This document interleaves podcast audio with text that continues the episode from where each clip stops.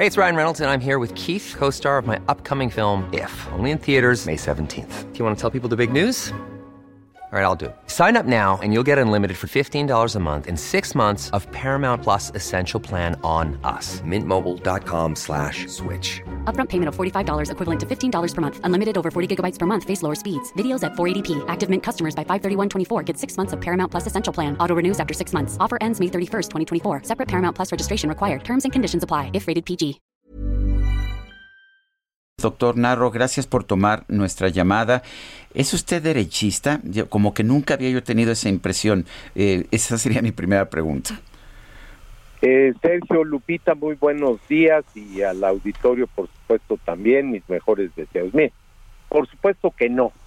Yo, si, si yo me tengo que definir, eh, lo veo con toda claridad. Yo soy demócrata, progresista, liberal, convencido de las causas sociales y lo he sido a lo largo de toda mi vida. Para mí nada más lejos que estar eh, pensando en una geografía eh, política de otra naturaleza.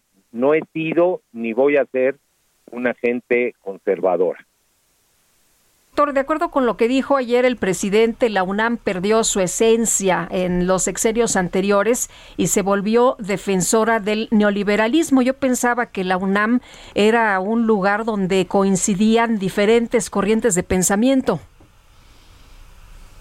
Sí, la UNAM siempre ha sido una universidad abierta a todas las corrientes del pensamiento, las filosóficas, las científicas, eh, las políticas.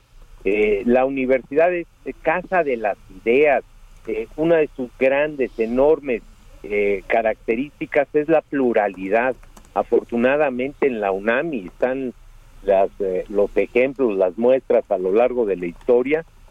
ha sido capaz de, mantener articulados alrededor de valores centrales eh, eh, a gente de muy distinto pensamiento.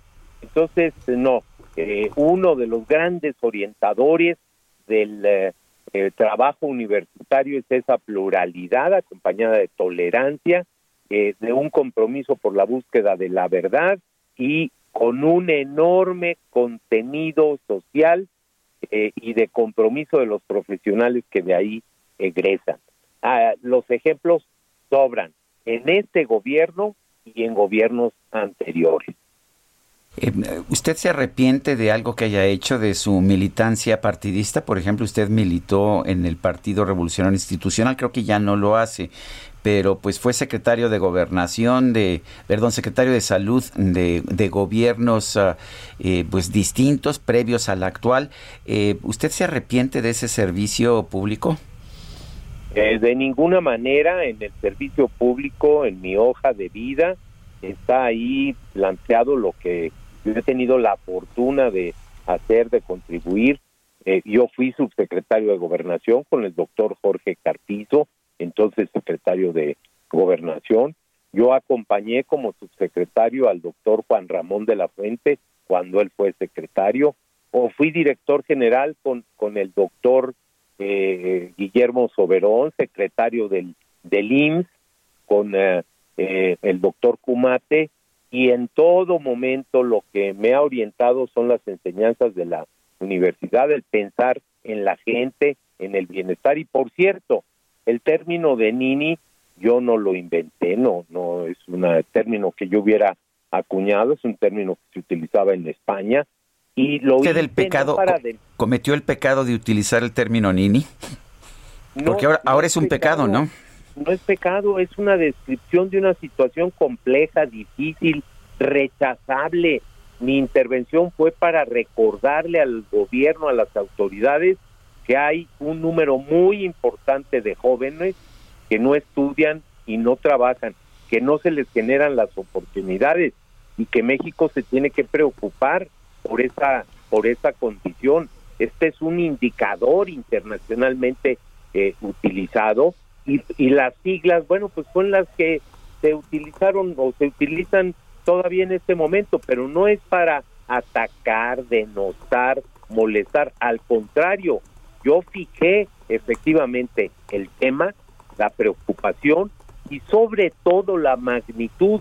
Yo tuve un debate intenso con el entonces secretario de Gobernación y el secretario de Educación Pública para demostrarles con los propios datos gubernamentales que no eran unos cuantos cientos de miles, que se trataba de millones de jóvenes que están en esa lamentable condición. Doctor, Así que falla el presidente. El, eh, doctor, el presidente ha señalado que los gobiernos del periodo neoliberal no hicieron nada para que los jóvenes de escasos recursos tuvieran más, tuvieran más oportunidades para seguir con sus estudios, para seguir con eh, las carreras. ¿Esto es cierto? ¿En las administraciones anteriores no se hizo nada?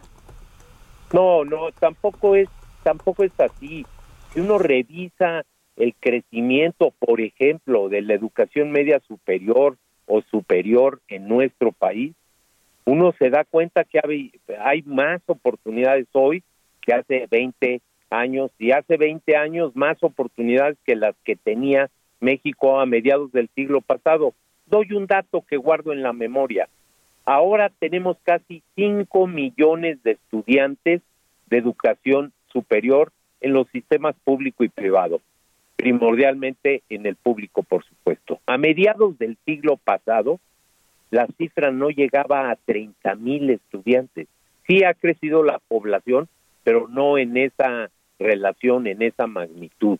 Entonces, han pasado muchas cosas buenas para este país a lo largo de los años. Por supuesto que falta mucho, mucho más y por supuesto que tenemos que inconformarnos frente a una realidad dolorosa, difícil, de pobreza, ignorancia, violencia, inseguridad, eh, eh, enfermedades evitables que se registran en, nuestro país, desapego al Estado de Derecho.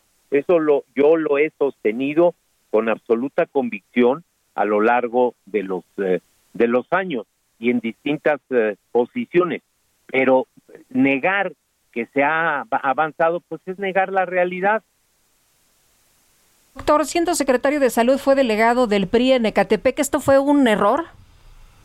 No, yo no fui delegado, yo no tengo un nombramiento. A mí nadie me dio un nombramiento que diga, usted es el delegado del PRI.